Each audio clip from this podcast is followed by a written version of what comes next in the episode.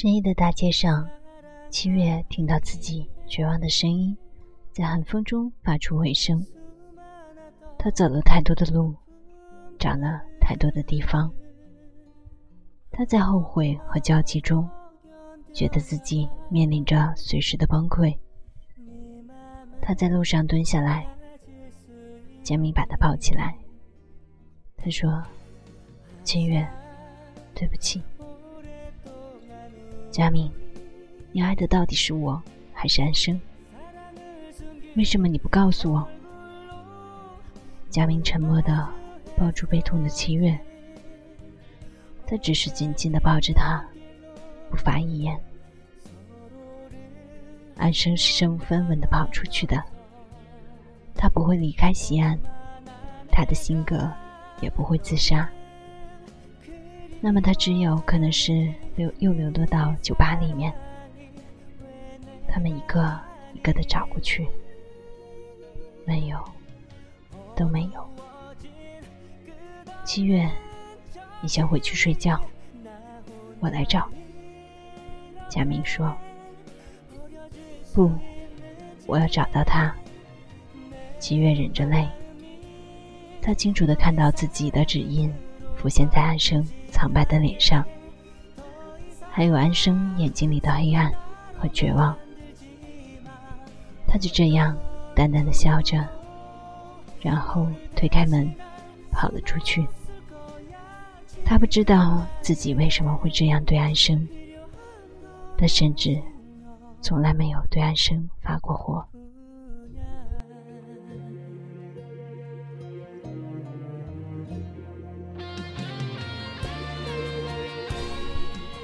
贫穷的安生没有七月拥有的东西。少年的时候似乎是这样，长大后也一样。在商店的橱窗前面，他们看到了安生。他没有喝醉，他只是裹着外套蜷缩在台阶上，身边散落着遍地的烟灰和烟头。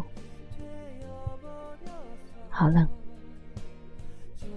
看到他们，安生淡淡的笑了笑。他看过去，平静而孤单。回去吧，安生。七月不敢拉他的手，只能低着头对他说话。好，回去。安生扔到烟头。佳明，他回头递还佳明。佳明，抱我回家。我冷得冻僵了。佳明把蜷缩成一团的安生抱在了怀里，他的脸紧紧贴在安生冰凉的头发上。安生第二天就昏迷，发起高烧，因为酗酒和流浪，他的身体非常脆弱。佳明把安生送进医院。七月，准备回家。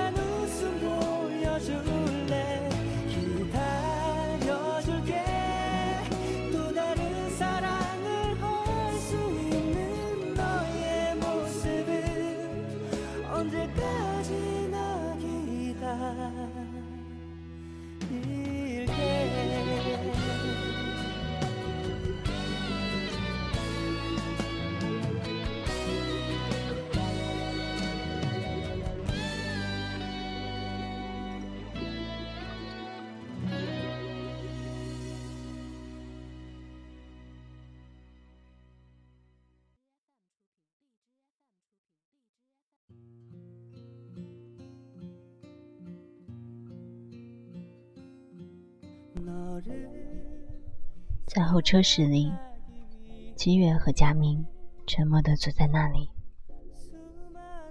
佳明，你好好照顾安生。我知道，我很爱你，佳明。七月泪光闪烁的看着这个男人，我想我是不是？以前一直没有告诉过你这句话。是的，你从来没有说过。佳明的眼里也有泪，他伸出手，把七月拥抱在怀里。你们都是这样好的女孩，你们好像是同一个人。我回到家是十一月二十四日，我等你一个月，佳明。我不会给你打任何电话。如果在一个月里面你回来了，我们就结婚；如果你回不来，我们就远近于此。我不会对你有任何怨恨。佳明看着七月，七月的神情非常严肃。他说：“佳明，你好好想一想。”彻底的考虑清楚，我还有安生留在北京，还是回到家里来？你的选择只有一个。七月把自己手腕上套着的绿色律师镯子拿下来，递给佳明：“你先留着它。安生从小就知道我最喜欢的是什么。”我一直怀疑，其实他喜欢的是这个绿镯子。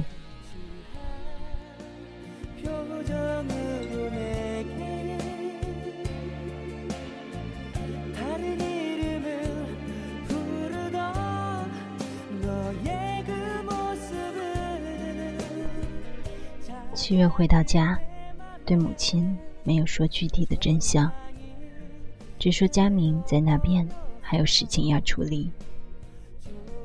七月每天仍然平心静气的去上班，他的心里一直很痛，好像轻轻一个触碰，就会有酸涩的泪水滴落下来。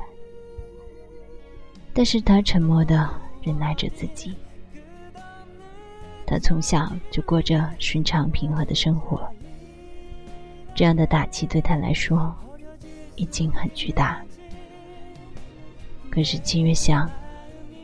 他终于也有了一个成长的机会了。天气一天比一天寒冷，北方应该已经大雪弥漫了吧？他突然意识到自己真的是深爱着贾明。他问自己：如果贾明不回来，他是否可以重新认识一个男人，和他结婚？可是，这似乎是难以想象的。从十六岁开始，他就习惯了佳明的英俊和温和。他身上干净的气息，他温暖的手，他盈盈的头发。不会再有这样一个男人，这样让他这样爱的无能为力。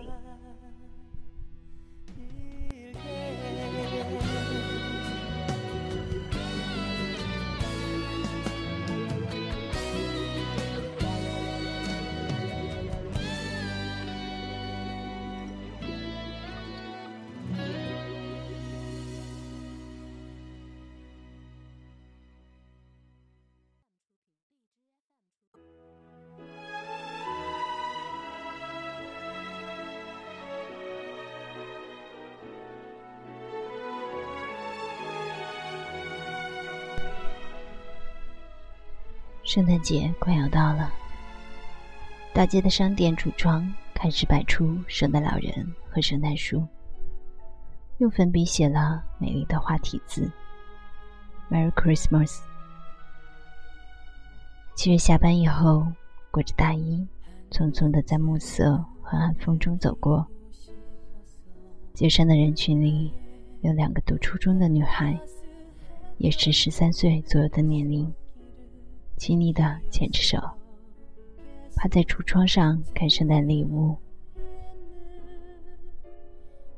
两颗黑发浓密的头紧靠在一起。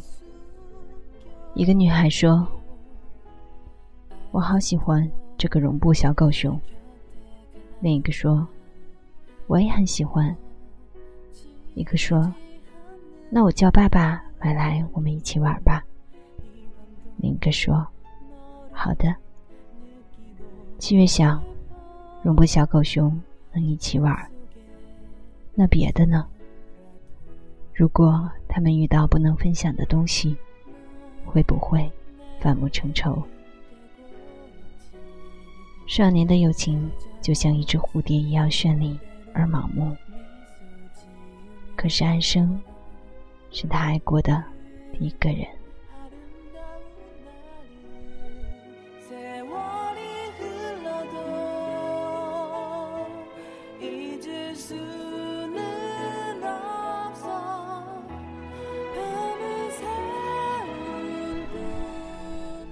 十二月二十四日的时候。佳明没有回来。晚上，同事叫七月一起在酒店参加圣诞晚会，吃饭跳舞。七月同意了。他穿了新买的玫瑰红的大衣和黑色靴子，化了浓妆。同事非常惊艳。平时一贯以乖乖女形象出现的七月，突然变得妩媚热情。银行里的一个同事，刚升上科长，是个憨厚能干的男人，一直很喜欢七月。那天晚上，大家在一起，热闹的喝了点酒，七月也显得很高兴。他鼓足勇气，仗着酒胆，走到七月面前，请他跳舞。七月接受了他的邀请。这个男人的学历、品性。家世都很好，只是刚过三十岁，已经有了啤酒肚，还戴着深度的近视眼镜。他说：“七月，圣诞节会放美国的新的大片，到时候我可以请你去看吗？”七月微笑着说：“是什么片名呢？”他的眼前闪过了佳明英俊的笑容，他想。还是要过下去的，平淡稳定的生活。即使换了个平淡的男人，也许一样会幸福。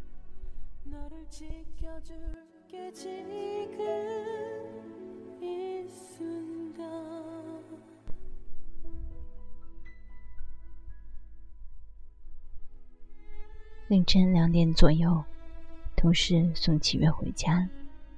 七月在离家门还有一段距离的时候就下车了。他想慢慢的走回去，让晕痛的头脑清醒一下。天空忽然下起了小小的雪花。南方的冬天常常就是这样，突然就会有细碎温柔的雪花飘落。七月闭上眼睛，仰起头。感受着冰凉的雪花在脸上迅速的融化成小水滴。他在寒风中张开手臂，轻轻的旋转着身体。他想：圣诞老人，你开始送礼物了吗？你知道什么才能让我快乐吗？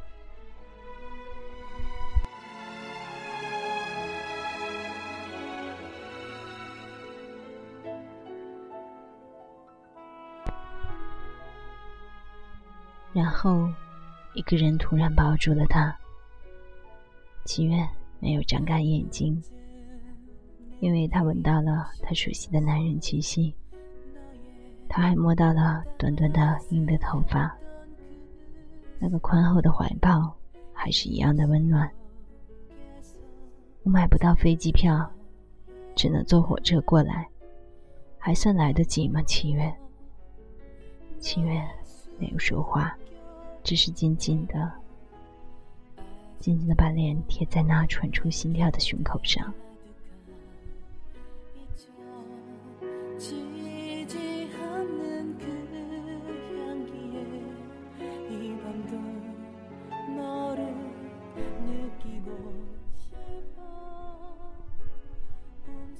二十五岁的春天，七月嫁给了佳明，他们举行了简单的婚礼。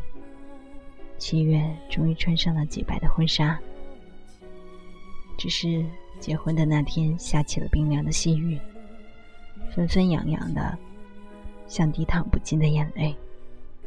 七月穿着的白缎子鞋，在下轿车的时候，一脚踩进了水洼里，满地都是飘落的粉白的印花花瓣。婚后平淡安宁的生活，一如七月以前的想象和计划。佳明自己开了一个软件开发公司。事业顺利，同时又是顾家而体贴的好男人。母亲心疼七月，叫他们晚上不要自己做饭，一起回家来吃。七月也喜欢回母亲家里，一大家子的人热闹的吃饭，亲情的温暖慢慢的包围在身边。佳明没有多说安生的情况。只说他病愈后去了北京，然后和他在上海认识的一个房地产老板一起去了加拿大。那个可以做他父亲的中年男人，七月还记得安生应他搭讪的时候那种冷漠的神情。可是他想，他已经做出了自己的让步，这些选择都是贾明和安生做的。他喜欢被选择的结果，这样心里可以少一些负累。七月和佳明之间，从此小心的避开安生这个问题。可是，七月还是想念安生。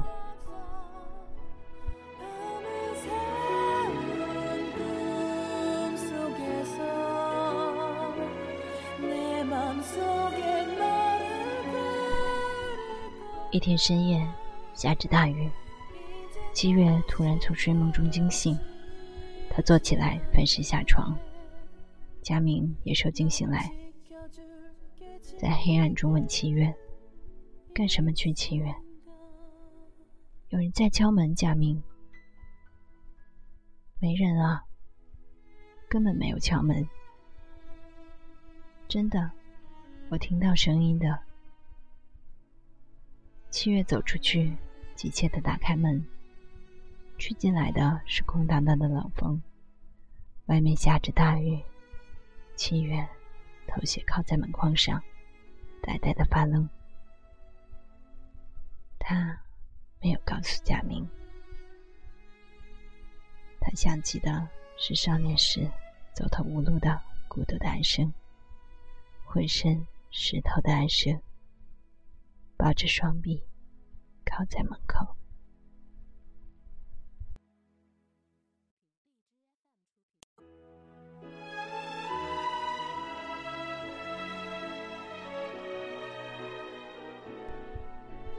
面无表情的对七月说：“他走了。”在那个夜晚，安生唯一的亲人离开了他。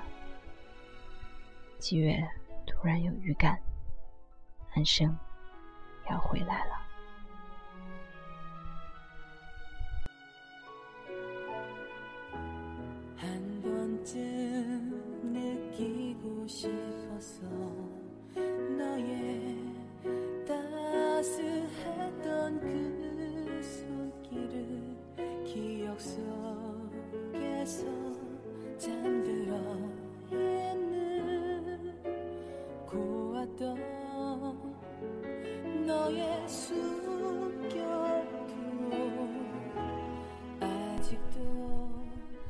秋天的时候，一封来自加拿大的信飘落在秦月手中。安生孩子般稚气的字体没有丝毫改变。他说：“秦月，这里的秋天很寒冷，我的旧病又有复发的预兆。最重要的事情是我怀孕了。那个男人不想再和我一起，可是我不想失去孩子。”因为这是佳明的孩子。佳明看着七月，七月沉默。这样的沉默，他维持了三天。然后在一个夜晚，他回到家说：“他给安生发了回信，叫安生回家来。七月说：“他这样，在国外会病死和饿死。”佳明说：“清月，对不起。”清月摇摇头：“没有对错的，佳明，以后不要再说这句话。我一直想知道，你回来是自己做的选择，还是安生做的选择？”佳明说：“我不想回答这个问题。”